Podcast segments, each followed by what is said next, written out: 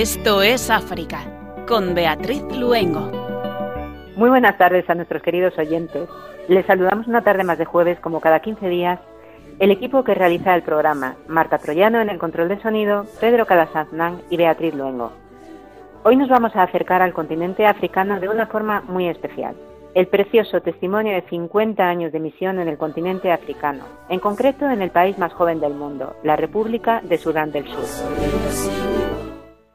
Y es que realmente tenemos un regalo de programa porque va a ser el padre Enrique Bayo Mata, misionero comboniano, periodista y director de la revista Mundo Negro, quien entreviste al padre José Javier Parladé, también misionero comboniano y que lleva 50 años en Sudán del Sur, toda, una vida en la misión de Girol, en la diócesis de Rumbek. Y por cierto, también aprovechamos para contar a nuestros oyentes, ahora que ya está cerquita la maratón que se celebra todos los años, que precisamente uno de los proyectos de la World Family de Radio María para este año es abrir una emisora de radio en este país, en Sudán del Sur. Es un proyecto que ha recaído en Radio María Italia y Radio María, nuestra emisora en árabe, y al que nos unimos, como no, desde aquí, desde España, con nuestra oración. Y con la música nos vamos a la diócesis de Tombura Yambio, música de la celebración del centenario de la llegada del cristianismo que se celebró en 2012 en Sudán del Sur. Nos ponemos en manos de María y comenzamos Esto es África.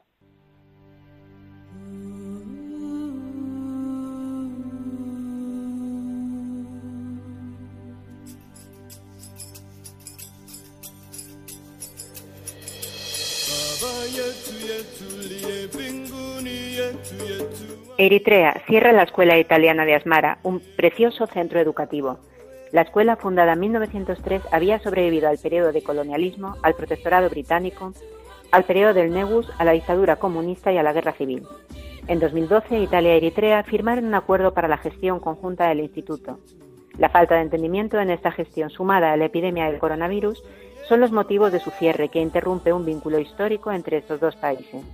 Según Abamusi, sacerdote eritreo de la eparquía de Asmara, durante décadas ha representado un punto de unión entre dos culturas que fruto de la historia se han encontrado, además de perderse una valiosa herramienta para la formación de futuras generaciones.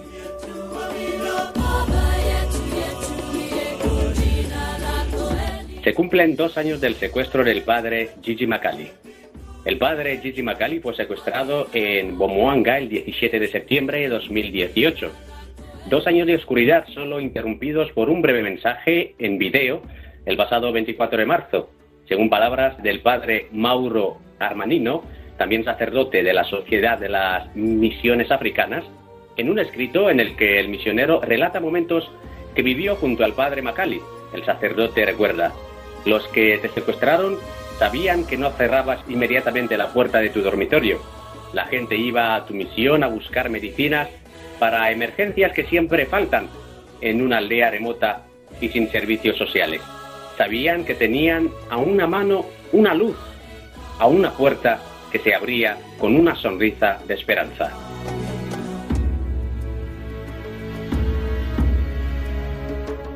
La Unión Africana se suma a las peticiones de la CDAO y aboga por una transición encabezada por civiles en Mali. Tras el golpe militar que se produjo en este país el pasado 18 de agosto y que forzó a dimitir a Ibrahim Boubacar Keita, estos organismos reclaman a la Junta Militar una transición democrática liderada por civiles en un periodo máximo de 18 meses. Asimismo, han insistido en la importancia de un retorno al Estado de Derecho y han aplaudido la liberación de Keita, quien recientemente viajó a Emiratos Árabes Unidos para recibir tratamiento médico.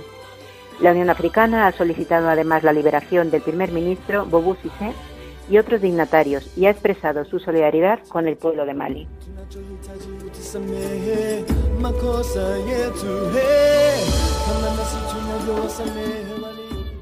Sudán del Sur. Entregada la primera edición de la Biblia en lengua pazandé. La primera edición de la Biblia en esta lengua local se presentó el pasado 14 de septiembre en la diócesis de Tombura Yambio. Es un hito para la diócesis que existe hace más de 100 años y la culminación de dos años de arduo trabajo y perseverancia en el trabajo misionero. En su carta pastoral, Monseñor Eduardo Iborro, actual obispo de la diócesis, subrayó la importancia que esta edición de la Sagrada Escritura supone para más de cuatro millones de fieles que hablan la lengua pazande en Sudán del Sur, república del Congo y República Centroafricana.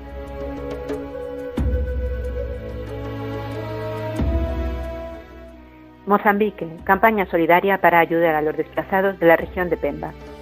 Se ha puesto en marcha la campaña Juntos por Cabo Delgado, lanzada el pasado mes de julio por la diócesis de Pemba, en la provincia de Cabo Delgado, al norte de este país, una región devastada por la violencia yihadista y por las represalias de los militares y fuerzas de seguridad. La diócesis lanza así un llamamiento para la colecta de alimentos, ropa, colchonetas y mantas para ayudar a más de 250.000 personas desplazadas por los ataques rebeldes. La mayoría de estas familias se concentran en Pemba, la capital provincial, en casa de familiares y conocidos. Su Excelencia Monseñor Luis Fernando Lisboa ha indicado que la iniciativa tiene como objetivo fortalecer las acciones de las autoridades y otras organizaciones en respuesta a la crisis humanitaria que se está viviendo.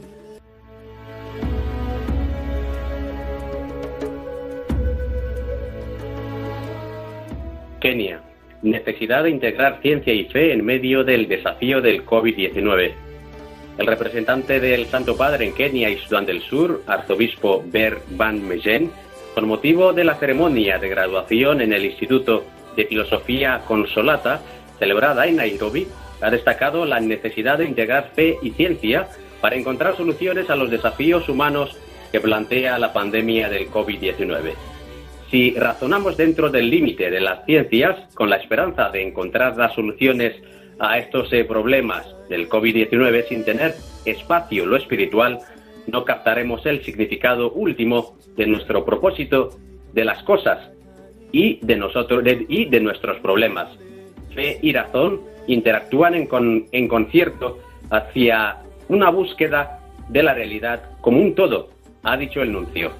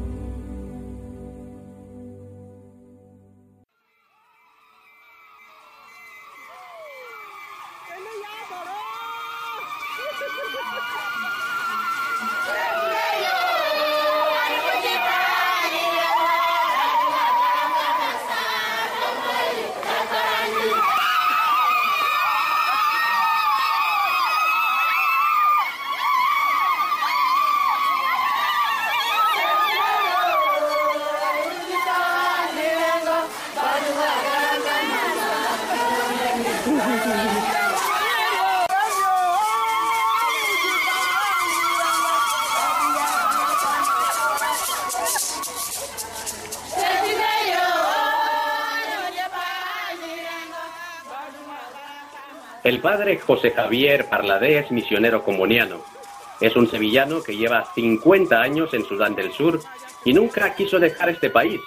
De hecho, el pasado domingo, día 20, volvía de nuevo a Sudán después de una breve estancia en España donde vino para celebrar sus bodas de oro como sacerdote que finalmente no pudieron celebrarse a causa de esta pandemia que estamos sufriendo todos. Nunca quiso dejar Sudán del Sur a pesar de la guerra, la violencia o el hambre. Hubo un tiempo, incluso que estuvo solo en la misión, y el obispo llegó a pedirle que regresara por ser eh, demasiada peligrosa la, su estancia, pero el padre José Javier Parladé explicó al obispo que no podía irse, que no podía escapar, y se quedó. Ahora, ya mayor, cuando se plantea volver a Sevilla, su ciudad natal, dice que está demasiado acostumbrado a la gente y al clima de Sudán del Sur.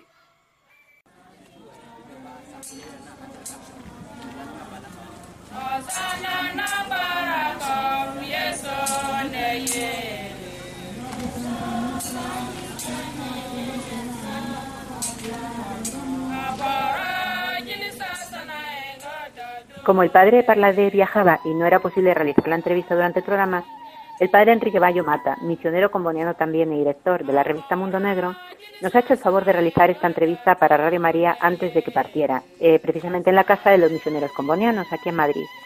Vamos a escuchar entonces esta preciosa entrevista, 50 años de amor a Cristo, a la misión de África, que hoy nos llevan a Sudán del Sur.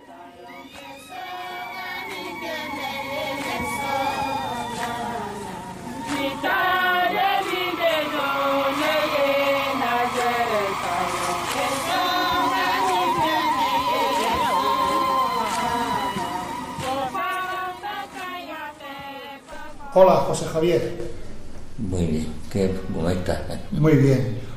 ¿Quieres presentarte un poquito para que te conozcan los oyentes de Radio María? Bueno, pues soy José Javier Parladé y, y llevo pues 50 años aquí en, en Sudán. Desde el principio pues trabajé en Sudán bastante, bueno, bastante, algún tiempo en el norte y, el resto pues lo he pasado siempre en el sur de Sudán, que ahora como sabéis es, es otro país, ya el segundo, segundo país de, Sudán, Sudán del norte y Sudán del sur. Sí, sí, que se dividieron en el año 2011, ¿no? 2011, sí. Muy bien, eres misionero comboniano. Soy un misionero comboniano, sí, estudié, en, empecé a estudiar aquí en España y después terminé en Italia y, y finalmente pues estuve en Siria, en Damasco, en la universidad, estudiando el árabe, preparándome ya para ir a Sudán. Muy bien, y creo que llegaste aquí el mes de febrero, el mes de marzo, para algo y todavía Ahora en octubre, bueno, todavía pues, estás, septiembre, octubre, todavía estás Me invitaron para un encuentro porque resulta que hace ya 50 años que estoy en África. Bueno, y 50 años de, de misa porque me fui apenas celebrada la primera misa y, y resulta que el grupo que, que se ordenó con, conmigo pues querían organizar un encuentro y eh, vivir esta, esta fiesta, esta celebración juntos. Las bodas de, oro sacerdotales. Las bodas de oro sacerdotales que, que después no resultó porque vine y, y, empezó enseguida esta pandemia dichosa y, y bueno, pues ya no, me quedé encerrado en Sevilla y ya no pude ni venir por aquí pero es que incluso algunos que no habían venido todavía, que, que, querían venir, pues no pudieron venir.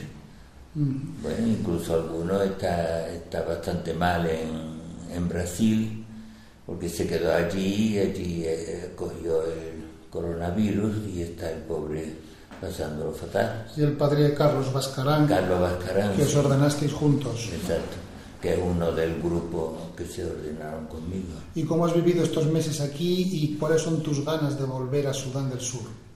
Bueno, para mí estas veces han sido un poco un suplicio porque es que yo estoy acostumbrado a, terrenos sin límites, terrenos grandes y, y, a muchísimo calor. Bueno, el calor también lo he tenido por aquí, en abundancia, pero, pero hemos estado encerrados pues en un piso pequeño y, y, bueno, yo, no estoy acostumbrado a eso eh, y, y, no he logrado volver. Yo venía para estar un, mes y resulta que, se acabó.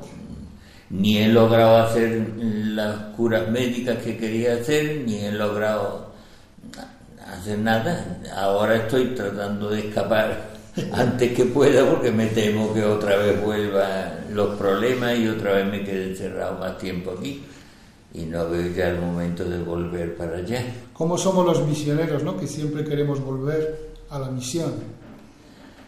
Bueno, son tantas cosas. una cosa es esto, que son 50 años allí y, se nos está viniendo encima el frío de, aquí y, ese sí que no lo resisto. Yo ya lo sé que no, con ese frío no tengo yo ninguna amistad y, estoy bien, no veo el momento de, irme para allá al calor de... El calor es espantoso, es tremendo, pero yo ya me acostumbré a aquello y me acostumbré a aquel clima y sobre todo pues pasa también que está acostumbrada la gente te acostumbras a la gente y en realidad pues tu, tu familia está allí. Es raro encontrar... Tengo la familia aquí, pero también allí. Digo que es raro encontrar un misionero que realmente ha vivido 50 años, toda su vida sacerdotal y misionera, en el mismo país, aunque luego se dividiera en 2011, Sudán, Sudán del Sur, y además pues que, que no haya hecho un tiempo de rotación, un tiempo aquí en España, sino que siempre, siempre en Sudán. Yo estuve, estuve en varias misiones, no es que estuve siempre en el mismo sitio, he estado en cuatro o cinco sitios. Estuve en la frontera con Etiopía, eh, que allí había más guerra que los demonios. Estuve en, bueno, estuve al principio en el norte, después ya pasé al sur y, y estuve en la frontera con con Etiopía en el primer momento, después estuve en Mabán, que estaba en, la frontera con Centroáfrica, y finalmente he estado, ahora pues en Hierro, que llevo Hierro, eh, está en el centro justo de Sudán, y llevo pues pues yo creo que llevo ya 25 años allí. Mm, en la misma misión. En la misma misión.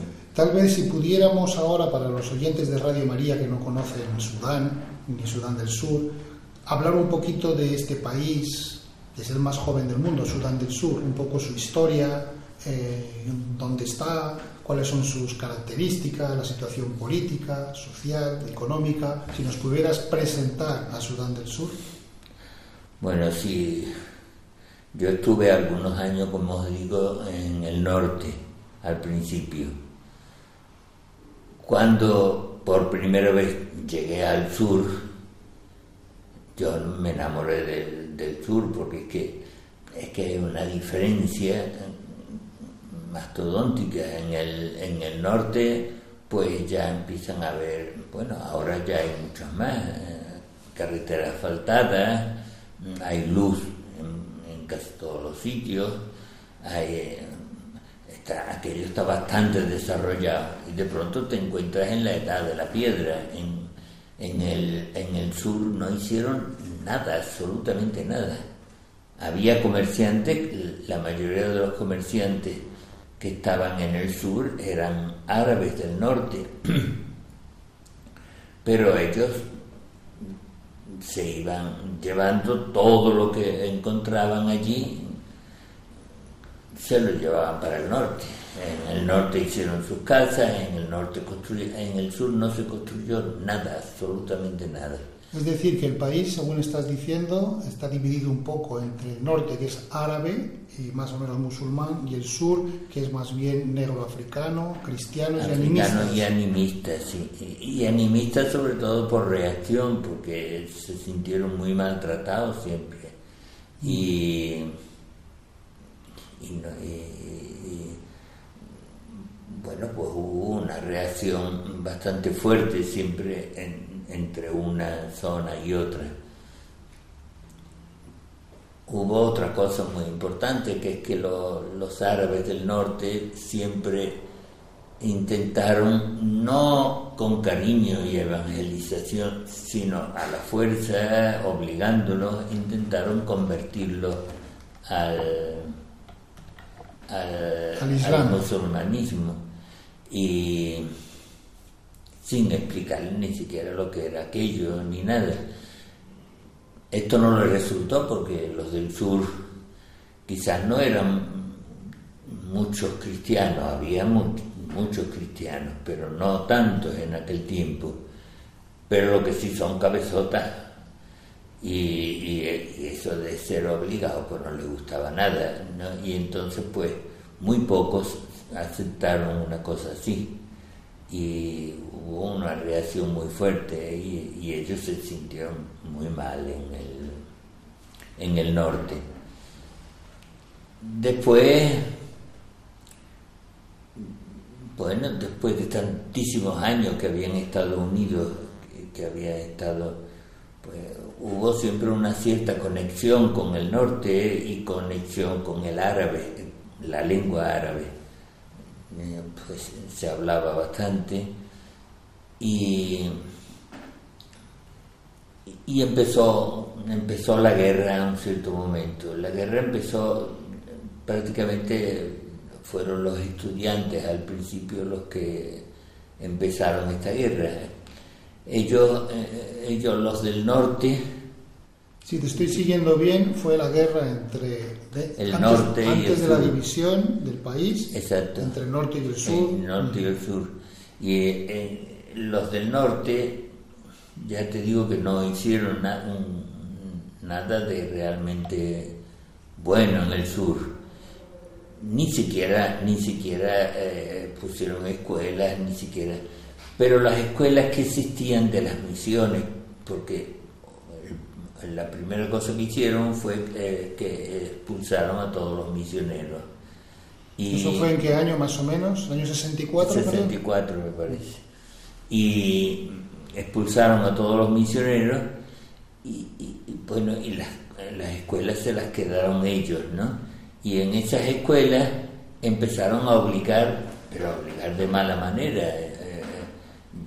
A me, me contaban ellos que todos los días le daban 60, no 60, perdón, 16 vergazos con, eh, con, un nervio de rinoceronte, que eso duele como un demonio, y para obligarlos a, aceptar el musulmanismo.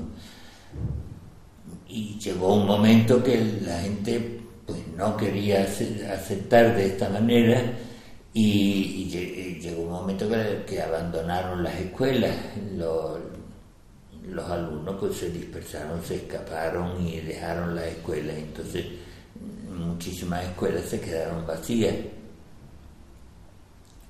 Y quedaron los más mayores, la secundaria, y eso, eso sí quedaron, y esos pues empezaron, empezaron a hacer manifestaciones y contra los maestros, porque eso sí pusieron prácticamente todos los maestros del sur los quitaron y pusieron maestros del norte, los cuales enseñaban bien porque eran, eran buenos enseñantes, pero la, misión era convertirlos todos al musulmanismo, a la fuerza, ¿no?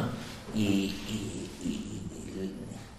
esto llegó al momento que hizo, que hizo provocó la rebelión, fue la primera rebelión, fue en Rumbeck, había una escuela secundaria enorme en Rumbeck que recogía los alumnos prácticamente de casi todo el Sud Sudán, porque de escuelas había muy pocas en aquella época. Y, y estos, los alumnos se rebelaron, bueno, y se rebelaron, fue una vez que vino el vicepresidente de Sudán. En el Sudán eh, ya había entrado la, la Sharia, la ley islámica. La ley islámica y, y el gobierno era islámico, pero había el presidente pertenecía a un grupo que eran militares, venían de militares, pero que se habían hecho hermanos musulmanes, que son los fundamentalistas, y, y después estaba Mm, el, el, vicepresidente que era el que, el que había fundado verdaderamente los hermanos musulmanes de Sudán. Estalla la guerra entre el norte y el sur de Sudán. Entonces, entonces este, este hombre vino a visitar Wow, vino a visitar Wow, no Wow, Rumbek. Y en Rumbek estuvo hablando y hablaba de todo esto, de, la conversión, de, y, bueno, y empezaron a tirarle piedras y tuvo que escaparse. Él había venido en un helicóptero y tuvo que escapar a todo gas y meterse en el helicóptero y volver. Y, y eso fue lo que, lo que provocó la primera, el inicio de la guerra. Los, los soldados atacaron y, los estudiantes todos escaparon a la, selva y allí se hicieron rebeldes. ¿Podrías situar más o menos en qué año empezaría esta guerra entre el norte y el sur de Sudán? Más o menos. ¿Estamos en los años 70 bueno, los años 80? Vamos a hablar de lo, del 64. Ajá, a partir, de a partir de Pero esto que yo estoy contando fue el segundo momento de la guerra porque hubo el 64 lo que eran Añañahuán. Fue el primer grupo que empezó a atacar. Y, después, en, yo creo que alrededor de, de, los 80, ya ahora no estoy seguro, setenta y tantos. Eh, entonces cuando empezó empezó Añañatú que Añañatú son los que han llevado la guerra hasta el, hasta el final ahora. En Añañahuán lo, se terminó con una especie de paz que era todo mentira, en la cual Joseph Lacó, que era el presidente de, era el jefe de los rebeldes, lo hicieron vicepresidente, y, y, bueno, dijeron, hicieron un acuerdo de paz, eh, el, Joseph Lacó del sur estaría en el gobierno cada tres meses o seis meses, me parece que eran seis meses, me parece. Lo, el, Omar Bachir, no, no era Omar, en aquel tiempo era. Y en medio. Mm, quizás el, más, el más que tú decías antes, no ya. Ese estaría seis meses y, el otro estaría otros seis meses, eran en la presidencia todo eso no resultó, no llegó nunca a estar porque a este Joseph Lacó le, lo empezaron a acusar de, ladrón, lo empezaron a acusar de no sé qué y de no sé cuánto, y lo metieron en la cárcel. Y después, pues, le dijeron, bueno, pues lo hacemos embajador de Londres, me parece que fue embajador de Londres. Muy bien, entonces... entonces, eh, entonces la gente se sintió engañada y ahí hubo un, momento, unos cuantos años que todo estuvo calmo así, y es cuando sucedió esto de, de Entonces, eh, fue una guerra muy sangrienta y muy dura entre el sur Sudán, entre el norte y el sur de Sudán antes de llegar a la independencia en 2011. Sí, prácticamente desde, desde el 64 empezó esta, esta guerra bueno, que ha durado hasta ahora. Yo hace 50 años que he estado en Sudán y hace 50 años que he estado en guerra. Yo siempre estuve en guerra en todos los sitios donde he estado. Eh, eh, eh, he vivido en la guerra, en una situación de guerra. Pero entonces estamos hablando que primero hubo la guerra entre el norte y el sur de un mismo país que es Sudán. En 2011 hubo la independencia y ha continuado la guerra en Sur Sudán, pero eso es una guerra diferente. No, en, 2011 sí, ahora ya es otra cosa distinta, ¿sí? Hasta el 2011 hubo una guerra entre el norte, y, el sur. Después, después hubo la paz y después hemos tenido muchísimos conflictos desde... Internos dentro de lo que es Sudán del Sur. Exacto. Pero estos conflictos internos que hemos tenido, prácticamente nosotros pensamos eso, no lo sé. Muchos piensan que han sido provocados por el norte. Eh, eh, eh, teníamos un gran problema, se hizo la paz, pero nunca se establecieron las fronteras. Y eso era un gran problema porque el petróleo todo del Sudán, que parece que hay bastante, está todo en la frontera.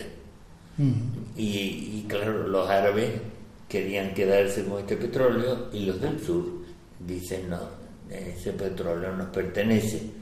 Entonces mm, las Naciones Unidas dijeron es mejor que este conflicto lo dejemos un poco así, estar, estar como está y, que, y que tratemos de solucionar los conflictos internos, tanto del norte como del sur.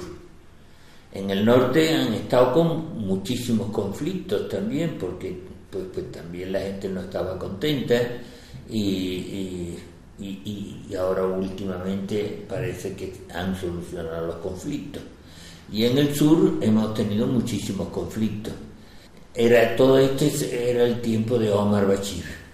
Y, Omar Bachir intervenía muchísimo en, en, los problemas del Sudán porque él decía que el Sud no sería capaz nunca de vivir separado. Independiente. Lo cual fue exacto, sí, que hemos sido capaces. Pero si nos centramos ahora en lo que es Sudán del Sur, el país más joven del mundo, nacido en 2011 de la separación entre en Sudán, del norte y del sur, ha habido una guerra terrible. Ahora mismo hay más de 4 millones de sur-sudaneses fuera de su país refugiados, sobre todo en Uganda y también en Sudán, en lo que es el Sudán del Norte. ¿Qué es lo que ha pasado en este país para que en nueve años pues haya habido esta situación de conflicto tan grande? ¿Es simplemente que el norte ha intervenido y ha provocado estos conflictos o realmente eh, al interior del país ha habido problemas de convivencia? Mire, ya, ya antes de la paz, antes de la paz en el sur había diferencia. Había una parte que eran los Nuer, una gran tribu, los cuales ellos decían que había que unirse al norte. Bueno, y ellos, ellos prácticamente estaban colaborando con, con la fuerza del norte. Cuando hubo la paz, ellos aceptaron también la paz y ellos entraron en la paz.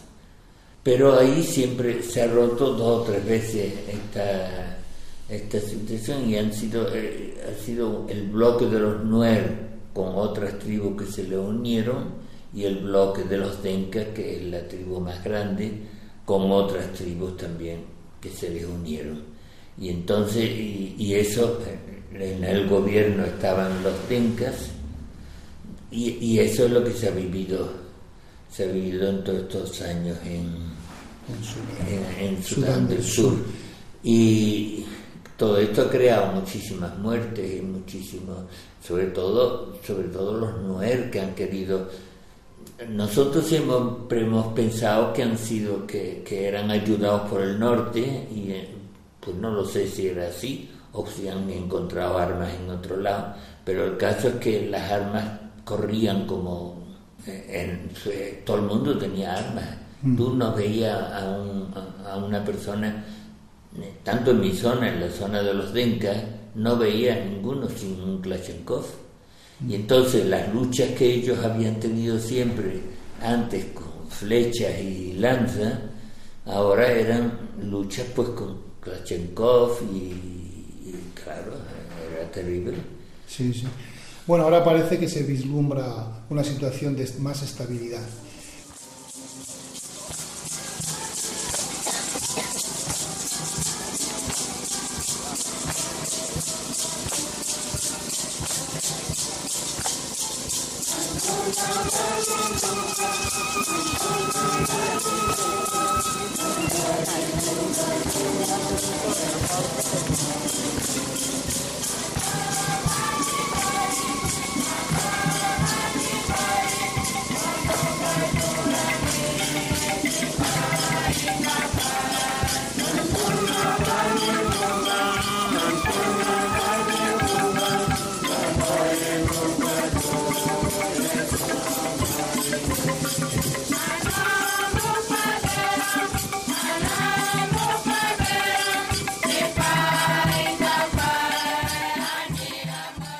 Y de escuchar esta música que nos llega desde Sudán del Sur, le recordamos que están escuchando esto es África.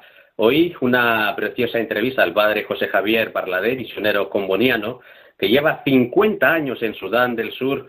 Además, una entrevista realizada por el padre Enrique Bayumata, también misionero comboniano y director de la revista Mundo Negro. ¿Quieres hablarnos un poco de la iglesia, de la iglesia en Sudán del Sur? Porque es un país cristiano. Sudán del Sur, el Sudán del Sur pasó una cosa que, que durante todos los años de guerra, y ya te digo, pues prácticamente he vivido 50 años de guerra allí, ya después de la paz, ya la situación cambió bastante. Sobre todo el tiempo que estábamos bajo los árabes, pues prohibieron los seminarios, echaron a los misioneros, y en el Sudán del Sur no se podía hablar de iglesia. No obstante, ya las iglesias del sur empezaron a funcionar, pero no hubo seminarios todavía y, los sacerdotes de allí de Sudán eran poquísimos los diocesanos. solamente pues los misioneros que no nos dejaban ir al sur. Es decir, que, que bastantes años la iglesia del sur estuvo completamente abandonada. Y es una iglesia que hubiera florecido mucho porque había bastantes seminarios antes y eso, pero todo esto desapareció. Y allí estaban, estaban poquísimos misioneros y, se empezó la iglesia así. Ahora hay los seminarios y ya, y, ya pues empiezan, empiezan a haber sacerdotes, pero son, son bastante pocos todavía. Y, eso ha sido uno de los problemas que hemos tenido, mayores que hemos tenido en, el sur. Eh, la gente muy religiosa y, la mayoría son cristianos, lo que no han aceptado nunca es el musulmanismo, mm, más bien no es tanto por, por religión o no religión, es porque, porque ellos pues se han se han acostumbrado a ser enemigos. y han puesto muy, muy juntas la religión con, con, los árabes. Con los árabes. Muy bien. ¿Y los misioneros? ¿Hay todavía una presencia importante de misioneros en Sudán del Sur? Sí, en Sudán del Sur ahora pues hay bastante misioneros y bueno, son muchísimas, somos muchas congregaciones. ¿eh? y, colaboramos bastante todos juntos, se, se trabaja muy bien entre todos, pero, pero hay muchas dificultades también porque, porque el, terreno es enorme y, la, y, los sacerdotes son poquísimos. Yo ahora ya para ir descender un poco a mi misión. en nuestra misión tenemos cincuenta y tantas capillas. ¿Cómo se llama la misión? ¿Y está en la diócesis? Eh, en la diócesis de Rumbeck. Son cincuenta y tantas capillas y, y somos, en la pastoral trabajamos tres solamente. Ahora, antes yo he trabajado por muchos años solo. Yo era el párroco y era el vicepárroco y era el todo, porque no había otro. Después ya vinieron, vinieron otros más, ahora somos una comunidad de cuatro, y bueno, y se ha creado muchísimas cosas, pero, pero con mucha fatiga porque somos muy pocos y el terreno es enorme, yo te digo, las capillas son muchas. Se empezó a trabajar sobre todo en las escuelas en el, bueno, el principio, la zona donde yo trabajo es una zona que fue siempre protestante porque, porque tú sabes que los ingleses ya en el tiempo colonial dividieron las zonas, hicieron la zona protestante, la zona católica. Esta zona era protestante, solo que los protestantes pues habían quedado muy misioneros ninguno, porque todos se fueron con con la guerra y quedaron algunos quedaron algunos sacerdotes vamos mm, pastores de allí de la zona. Y, y, nos llamaron en aquella época. Yo fui uno de los primeros que entró en esta zona. Y bueno pues nosotros al principio empezamos a trabajar con un grupo muy pequeño de personas que eran católicas eran muy pocos. Sí, la, mayoría de la gente era pagana, se estaba, se estaba bajo los árboles y yo me acuerdo pues que teníamos una comunidad de, cristianos que cabía debajo de un árbol, eran muy pocos, pero después poco a poco se fue aumentando el número ya nos decidimos a hacer una capilla bastante grande en paja, pero era enorme, y bueno, y al final ya, aquello estaba lleno y, la capilla se nos caía encima porque las termitas van comiendo por debajo y después de unos cuantos años pues ya no hay manera de estar debajo porque es peligroso. Y, entonces pues vimos que, que, lo mejor era construir algo ya más, más fijo. Y bueno, pues ahora tenemos una comunidad muy grande en Hierrol y ya os digo, pues unas 50 capillas. Y hay mucha Allí se empezó para, para, para animar a la gente, se empezó, empezamos a, bueno, y sobre todo para abrir algunas ventanas de esperanza, porque la gente, la gente en aquel tiempo realmente, sobre todo los jóvenes, no tenían esperanza ninguna de un futuro. Eh, estaban todos en la guerra y habían nacido en la guerra y estaban convencidos de que iban a morir en la guerra. Y allí no, allí de vez en cuando había un ataque, allí no, no había. Y entonces yo me dediqué a ir por los poblados hablando de, esto, de que, de que, no había esperanza ninguna en un futuro, de que, de que se, había que hacer algo por estos jóvenes, para que los jóvenes pues pudieran empezar a, a, comprender que el futuro iba a ser distinto, que, teníamos que preparar un futuro. A aportar esperanza, ¿no? la ilusión de la buena noticia del Evangelio, ¿no? Exacto. Y, todavía no se hablaba mucho del Evangelio, pero ahí se hablaba sobre todo de esperanza, ¿no?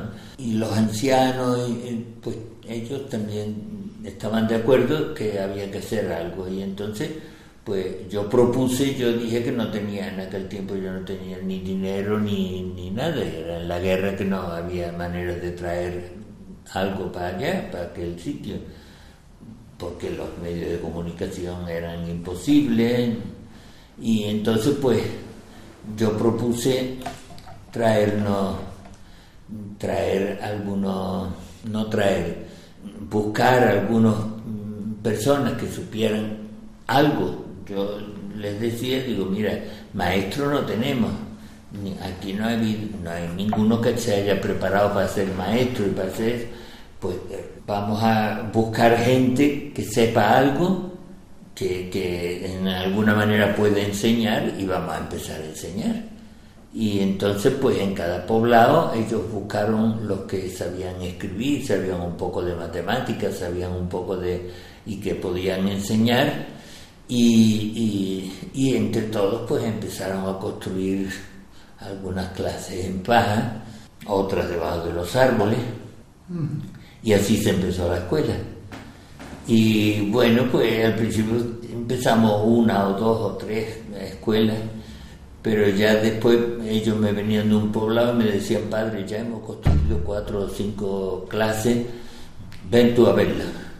Entonces iba íbamos y poco a poco nos reuníamos en todo el poblado y, bueno, nos decidíamos a hacer algo. Yo ya les había dicho claro, digo, mira que, quien quiera enseñar, que enseñe, pero que no piense que yo le voy a pagar algo porque no tengo ningún dinero para pagar. Si acaso, si encontraré lo que yo encuentre, eso lo voy a dividir entre todas las escuelas y lo voy a poner al servicio vuestro pero desde luego no penséis que voy a pagar sueldos y cosas de eso porque no tengo dinero. Y bueno, pues yo empezaron, para mí fue la obra más, más importante de paz que se hizo, el principio de la paz, desde luego. Y, la gente pues empezó a responder, y empezaron a, a trabajar, y yo iba a visitarlos, si recibía un poco de cuaderno o cosas de eso, pues se los llevaba, Libro había uno por clase, uno por maestro, cada maestro tenía un libro que es el que enseñaban, no había libro para los alumnos ni nada.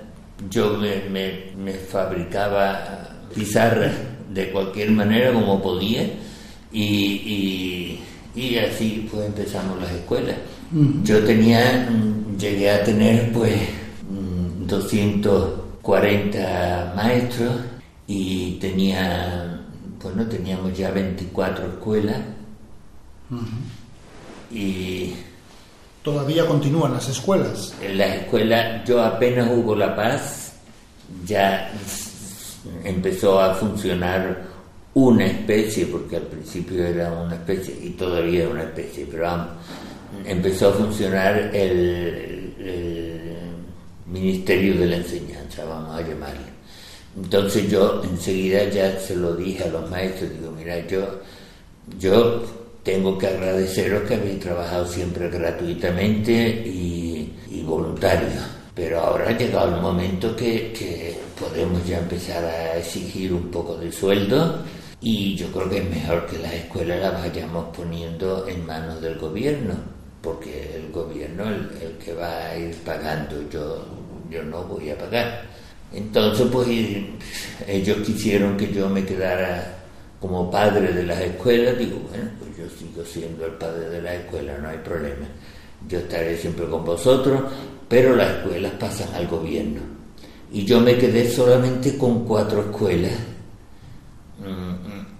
que estaban cerca de la misión, en el centro, porque me, pareció que era importante que hubiera cuatro escuelas pilotos que un poco empujaran a todas las demás, dieran un poco el tono. Las escuelas entonces fueron un poco el principio, el motor, y luego se pasó de ahí también a, la comunidad cristiana.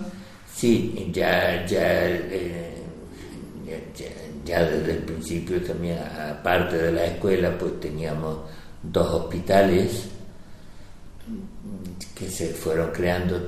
Un hospital se consiguió, bueno, un trabajo que hicimos es que logramos mm, convencer al gobierno italiano de venir a construir un puente. El obispo Mazzolario, mm, mm, César Mazzolario, él, luchó mucho, él era italiano y luchó mucho para, para el gobierno pues construyera este puente y, efectivamente vinieron a construir un puente y estuvieron viviendo con nosotros en la misión los, ingenieros, bueno, todos, los obreros, todos.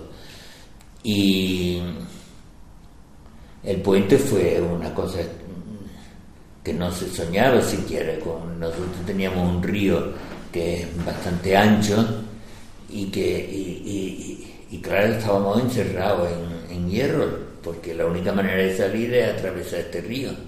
Y eso no hay manera de atravesarlo. Yo que estoy allí desde hace 50 años pues yo te digo que sí que la vida ha cambiado muchísimo. Y que, y que el cristianismo ha infiltrado muchísimas ideas y ha, pero que, fuera así no, no es que se ve mucho, porque siguen peleándose y siguen luchando y siguen de eso. Pero ya si tú hablas con ellos, ya la mentalidad empieza a ser muy distinta y empiezan, y empiezan pues sí, se puede razonar. Nosotros seguimos haciendo constantemente pues encuentros para la paz y encuentros de discusiones Mientras al principio era difícil, ahora no, ahora ya es mucho más fácil. ¿Y la radio? ¿Es importante una radio en Sudán del Sur o en esta zona? Es fundamental porque es lo único que puede introducirse. Allí no hay periódicos, allí no tenemos nada.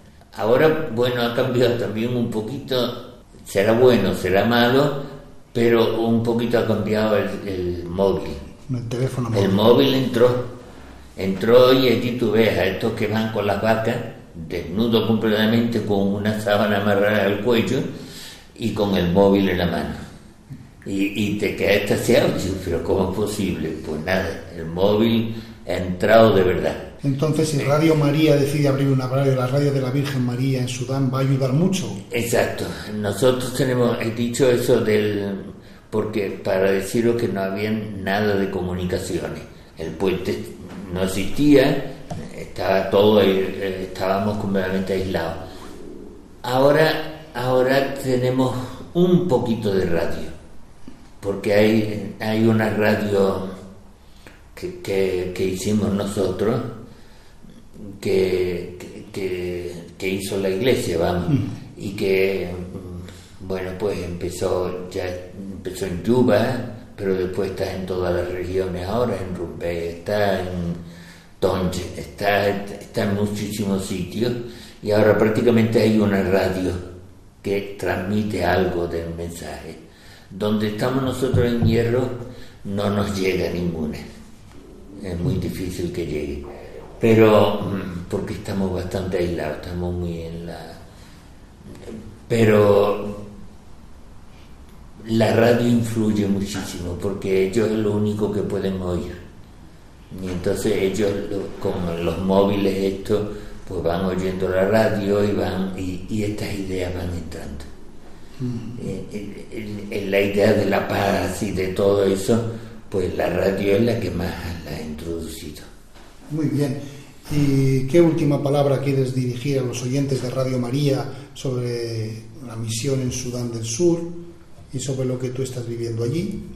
¿Tienes algún último mensaje, una última palabra? Bueno, pues que un, una vida difícil, pero que es muy bonita y que, y que la gente es estupenda, lo que, lo que vivo yo en mi experiencia. La gente es muy sencilla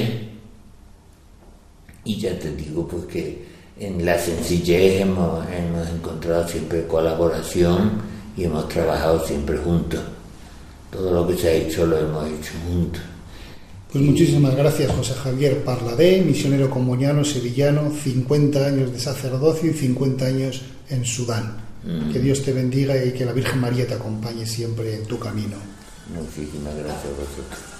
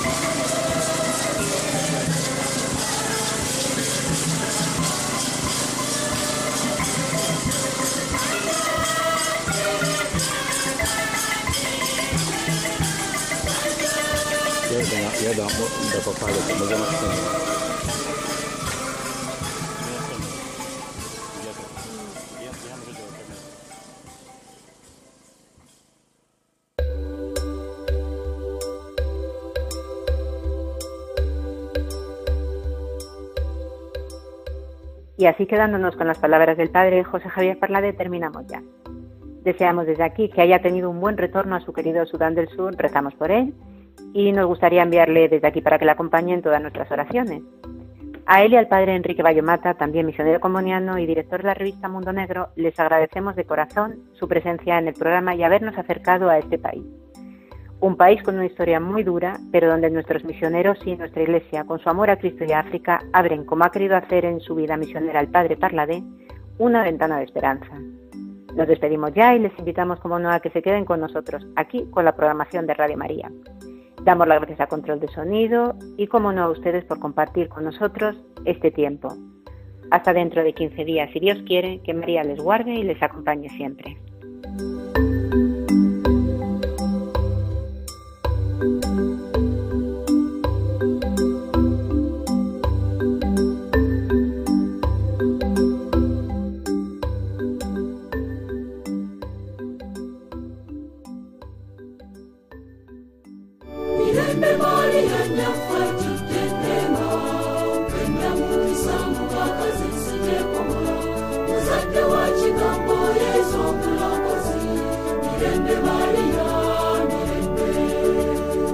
Esto es África, con Beatriz Luengo.